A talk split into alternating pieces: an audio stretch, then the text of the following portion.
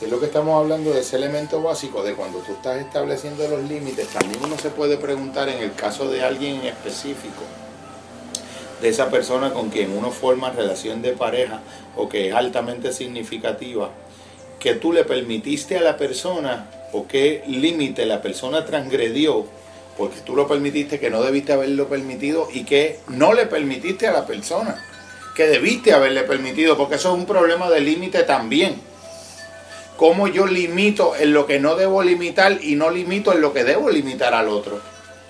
Porque cuando una pareja te hace un planteamiento válido, sea desde el coraje, o sea desde donde, donde sea, cuando te provee una información, ese coraje o ese planteamiento sobre áreas específicas que la persona siente que tú estás dejando al descubierto, como, como responsable o corresponsable, porque es una responsabilidad compartida en la pareja, de crear unos límites externos al interior de los cuales ustedes puedan florecer y evolucionar como pareja.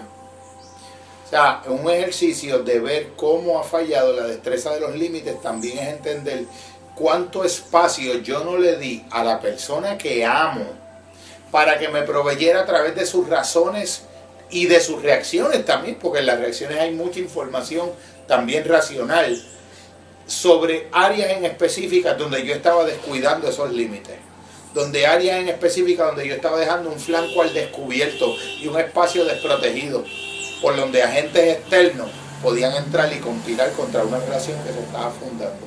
Sabes que uno de los pasos básicos cuando se estructuran eh, y se fundan las relaciones saludables es un proceso exitoso inicial de separarte de tu familia de origen.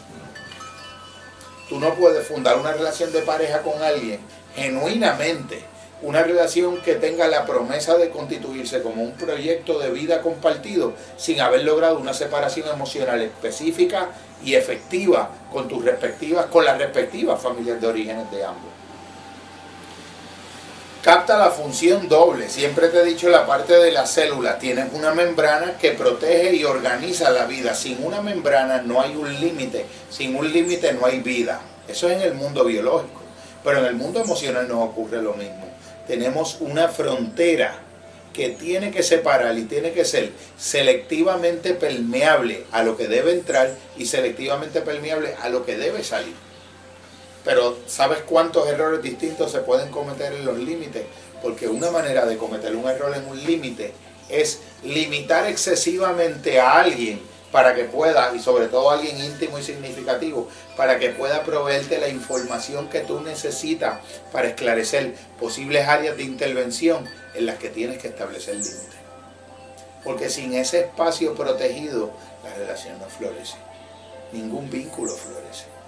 Esa parte en específica que hablamos de poder separar con éxito las respectivas familias de origen con procesos tales como dar a respetar y hacer valer el valor de la persona que comparte con uno. Dar a respetar y hacer valer ante la gente que es significativa para uno.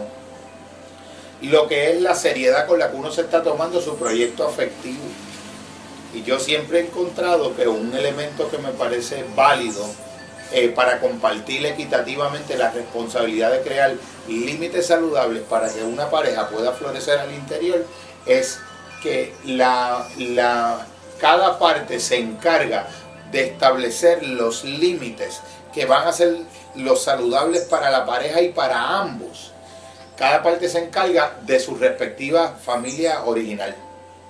Pero, aunque cada parte se va a encargar directamente de su respectiva familia original, la pareja en su soledad y en su intimidad van a establecer un plan de acción conjunto bipartita, si lo quieres decir en, de esa manera, en la que una de uno de los miembros de la pareja se va a encargar de cumplir una agenda de límites con respecto a una familia de origen y el otro con respecto a la otra. Pero ambas agendas las construye la pareja en su soledad y en su intimidad. Eso es un elemento que aquí faltó. Un plan de acción conjunto como pareja, con una secuencia de pasos, con unos procesos específicos, con unos mensajes específicos a las personas específicas del espacio relacional circundante, que fuera establecido desde los dos miembros de la pareja, por consenso, por diálogo. Si yo tengo mi pareja, mi pareja va a, discutir y a dilucidar conmigo y a dialogar conmigo cuáles son las maneras que le, son, le serían aceptables y satisfactorias para que pudiéramos seguir evolucionando como pareja en relación a cuántos límites yo debo establecer o reestablecer con elementos de mi familia de origen, con amistades, con espacios y personas de trabajo, con mis espacios de socialización en general.